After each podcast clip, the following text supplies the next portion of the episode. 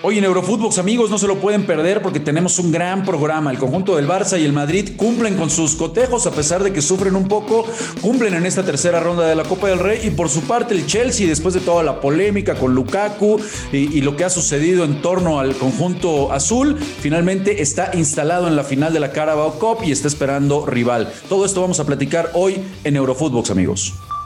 Esto es Eurofootbox un podcast exclusivo de Footbox. Hola amigos, ¿cómo están? Qué gusto saludarlos y volvernos a encontrar en un episodio más de Eurofootbox. Y hoy con el placer de acompañar a mi amiga Milena Jimón, que ya tenía rato que no me tocaba hacer Eurofootbox y poder compartir con ella. Querida amiga, te mando un fuerte abrazo y antes que nada, pues no había tenido la oportunidad de desearte un feliz año, lo mejor, lleno de éxitos, lleno de trabajo, lleno de salud. ¿Cómo estás, querida Mile? Hola Rafa, la verdad que sí, un gusto arrancar este año aquí con un, contigo sobre todo, además compartiendo en esto que tanto nos gusta. Y bueno, no nos vimos desde el año pasado, literalmente, así que eh, no nos encontramos en realidad. Pero bueno, muy emocionada porque hoy me llevas de copas, ¿no? Mucha jornada de copas, tanto en España como en Inglaterra y lindos partidos por definir. La, verdad que sí, Miles, si te parece, arrancamos con lo que sucedió con el Barça, que arranca perdiendo el partido de la tercera ronda de la Copa del Rey, enfrentando al Deportivo Linares. Ya sabemos que es un tema, el COVID, el tema de la pandemia que no afloja, muchas bajas tanto en el conjunto Blaugrana, como más adelante lo vamos a platicar también con la Casa Blanca, con lo que sucede con el Madrid. Pero bueno, pese a estas bajas y pese que arranca perdiendo el partido con gol de Hugo Díaz, hasta el segundo tiempo aparece Usman Dembélé y luego Ferran Yutla, eh, con me parece, Mile, y aquí ya para anclar de inmediato en este partido, yo lo que más sigo resaltando es lo de Dani Alves. ¿eh? Entiendo, por supuesto, lo de los chavos, pero caray, yo no esperaba que un tipo de 38 años, yo no entiendo por qué las, eh, las palabras de Xavi, ¿no? Que en, la semana se desvivió de halagos hacia el brasileño y dice, ojalá y me pueda seguir dando para jugar cada tres días porque el nivel que está mostrando Dani Alves es impresionante. ¿Qué te pareció el partido, querida Mile? Mira, la verdad que le costó muchísimo al Barcelona y ya Xavi lo venía demostrando, ¿no? Sobre todo en la conferencia de ayer, mucho respeto a Linares, que el respeto eh, más allá de, lo que es la competencia, obviamente, y no hay que subestimar a ningún equipo, eh, pero sin lugar a dudas pasa más por el hecho del rendimiento de este Barcelona que eh, había ganado el fin de semana también en la liga y eso le motivaba porque se mete ahí cerquita de los puestos de Champions y además había aprovechado ese a ver, esa derrota del Real Madrid, entonces puede acortar distancia, más allá de que veo utópico ganar y competir en la liga, pero en Copa del Rey eh, es un partido nada más, eh, ya se, ya está, eh, ya este tema de ida y vuelta no lo salvan los equipos grandes y en este caso puedes quedar afuera, como casi le podía haber pasado al Barcelona, más allá de que creo que dominó en cuanto a posesión, bueno, creo no, lo dicen las estadísticas, 82% de posesión, pero a veces esta estadística es truncada, ¿no? Porque no significa que por el hecho de que tengas la pelota esto se genera o se refleja en peligro. Pero bueno, el Barcelona le cambió la cara, bien lo dices, Dani Alves. Yo creo que la cabeza que tiene este jugador no la tiene ningún jugador, eh, o, por lo menos la tienen dos o tres jugadores más en la Liga de España el, día de hoy, en la actualidad. Eh, creo que es un jugador que eso, que te cambia a momentos, que con su tenacidad, más allá de que obviamente su trayectoria y su estado físico le, permite estar hoy a la altura de un equipo de primera división. Eh, creo que él y lo de Dembélé ya en el segundo tiempo, cuando ingresa, le cambia la cara al Barcelona y por eso se queda con la victoria. Sí, entra, entra Dembélé nuevamente por este juvenil, Akhomak, que bueno, jugó prácticamente de inicio, que eso también me parece, y ya lo hemos platicado en otros eh, episodios de Eurofootbox, Mile, eh, el tema de los chavos, ¿no? Tendrá que tener paciencia la afición del Barcelona, pero hoy vemos que juega nuevamente Ferran Yutla, que termina marcando el segundo gol. Ya decías lo de Ilias Akomak, eh, también vemos ahí en el fondo que juega Araujo, que juega Eric García. O sea, parece que, que el Barça de a poco, Xavi está encontrando en esta cantera tan conocida como es la Masía, pues lo que todo el mundo presentía, eh, eh, o podíamos eh, encaminar ¿no? a esta nueva revuelta del Barça, que era, por supuesto, poner a los juveniles, que Xavi pudiera trabajar,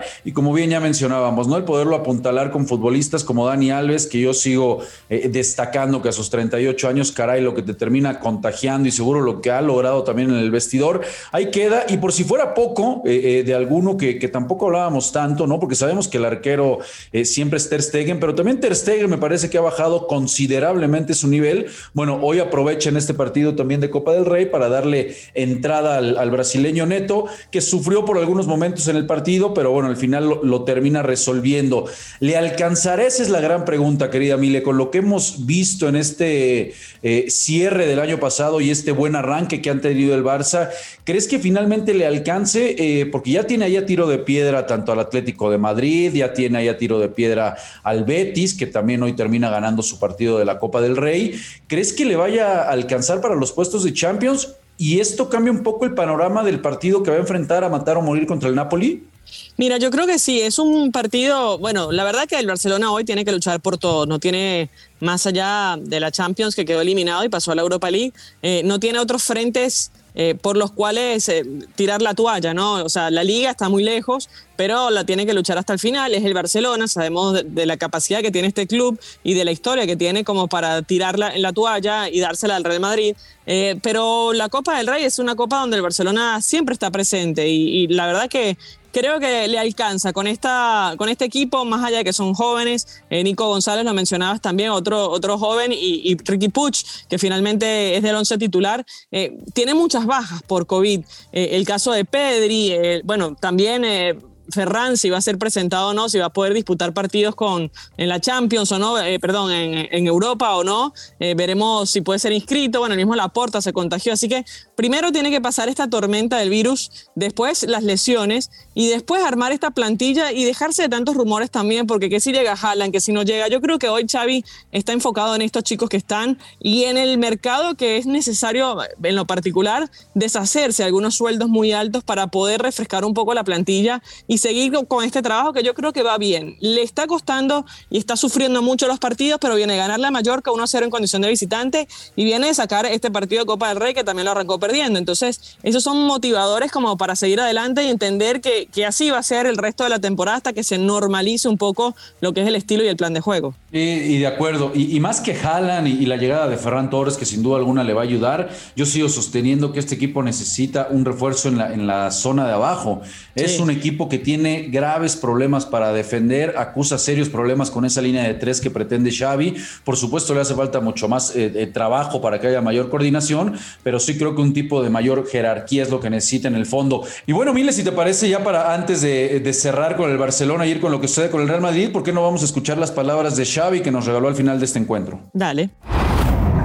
Sí, al final, bueno, les he dicho muy, muy, claro, ¿no? Que era que podíamos, podíamos hablar eh, tres horas de táctica, pero que era una victoria de fe que éramos mejores que el contrario, que era creérselo, que era llegar al área, que era entender eh, que cuando era mi momento, eh, dar un paso al frente todos. Al final, lógicamente, y es, una evidencia, éramos mejor equipo que el Linares, pero era, una victoria de fe. Estábamos perdiendo la eliminatoria y en ese momento estábamos fuera de la competición. Y yo podía ajustar 200 cosas tácticamente, pero al final era, era un tema de fe. Y así ha sido, ¿no? Yo creo que ha sido una victoria de fe en la segunda parte. Hemos jugado en fases del partido bien, dominando, era lógico, ¿no? Era contra Linares, pero bueno, en ciertas fases hemos estado bien, sí. Bueno, pues ahí están las palabras eh, precisamente de Xavi, en donde pues termina, me parece, resaltando el tema de ganar o ganar este torneo, que es un gran aliciente eh, para los futbolistas del Barça. Ya bien lo decías tú, Mile, es eh, el hábitat del conjunto del Barcelona, es el equipo que más veces ha ganado esta Copa del Rey y parece que también le, sirve este tipo de partidos, como ya bien lo mencionabas, para darle movida a ese, a ese plantel y oportunidad a los jóvenes, ¿no? Sí, y que además eh, va a tener un partido muy, pero muy importante el 12 de este mes. Primero va a enfrentar a Granada por liga, pero después van a tener que viajar para enfrentar al Real Madrid por la Supercopa. Entonces, es un buen termómetro para ver dónde está parado este Barcelona que parece haber arrancado mejor que el Real Madrid, que por el otro lado le ha costado el arranque de liga. Bueno, hoy termina ganando también en la Copa del Rey. Así es, y vámonos de lleno con ese, Mile, porque ¿qué te pareció? En un primer tiempo creo que sufre de más el conjunto del Madrid eh, para, para su buena fortuna de los dirigidos por Carleto Angelotti. El Alcoyano no sube la, la, diferencia, los buenos pasajes de fútbol que tuvo en esa primera parte no lo puede subir al marcador y al minuto 39 aparece la táctica fija. Ya sabemos que la táctica fija en el, el fútbol el día de hoy juega una relevancia sumamente importante, más del 70% se marcan en táctica fija y aparece Eder Militao para así abrir el marcador, irse al descanso con esa eh, eh, ventaja de 0 por 1. Después le empata, todavía le empata, porque insisto, lo del Alcoyano dio realmente eh, muy, muy buenas sensaciones este equipo. Le termina empatando Dani Vega, pero después al final con los movimientos, porque bueno, hay que decirlo también ante todos los contagios que tiene el conjunto merengue, hizo bastantes rotaciones, se lesiona Mariano, le da ingreso a Marco Asensio y este precisamente que entra termina marcando el gol que le da momentáneamente el, triunfo de 2 por 1 y al final, bueno, pues un, un, autogol, ¿no? Cinco minutos más tarde viene el autogol por parte de José Juan para poner ya y sellar la victoria del conjunto del Madrid que, caray, pues parecía que Carleto no quería a Mile que le sucediera eh, lo del año pasado, ¿no? Precisamente la Copa del Rey, donde el Alcoyano lo termina eliminando. Sí, sí, sí, totalmente. Estaba tomando sus precauciones, lo dijo Ancelotti el día de ayer, que tenía clarísimo el equipo, pero bueno, evidentemente no estaba contento con el tema del partido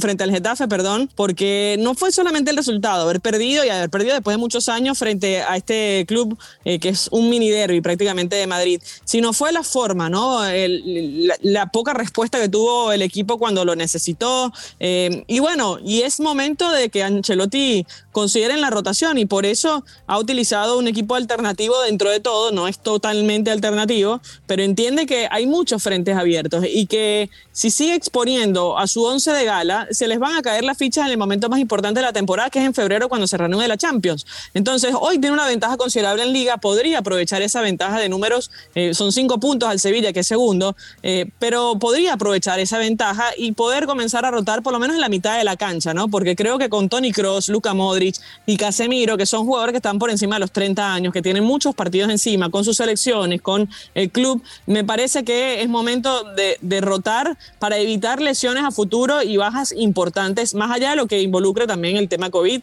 que eso eh, le puede caer a uno, le puede caer a otro. Pero bueno, fue un partido donde Real Madrid se impuso de manera más cómoda eh, y bueno, bien lo decías, eh, le llegó a empatar el Alcoyano, pero responde bien y, es momento de que las figuras, eh, eh, a ver, este, esta figura 12, la llamo yo Asensio, termine de dar el puntazo final y dar ese gol importante para colocar arriba al Madrid. Totalmente de acuerdo y qué, importante, ¿no? Aunque parezca que no, aunque parezca que era un partido de trámite frente al Alcoyano, un rival mucho más débil, pues era muy importante porque ya bien lo mencionabas, venía de la derrota frente al Getafe y aparte se le vienen dos partidos en la liga, ¿no? Va a enfrentar al Valencia y después va a recibir el conjunto del Barcelona. Entonces, eh, ahí sí, si seguía eh, dejando ciertas dudas o sin sumar de a tres, pues evidentemente que la presión, sabemos, en la casa merengue de inmediato se hace sentir, ¿no? Sí, sí, eh, totalmente. A ver, cada partido es una historia distinta. Lo del Getafe fue un gol paso para, para la Casa Blanca porque arrancan el año después de haber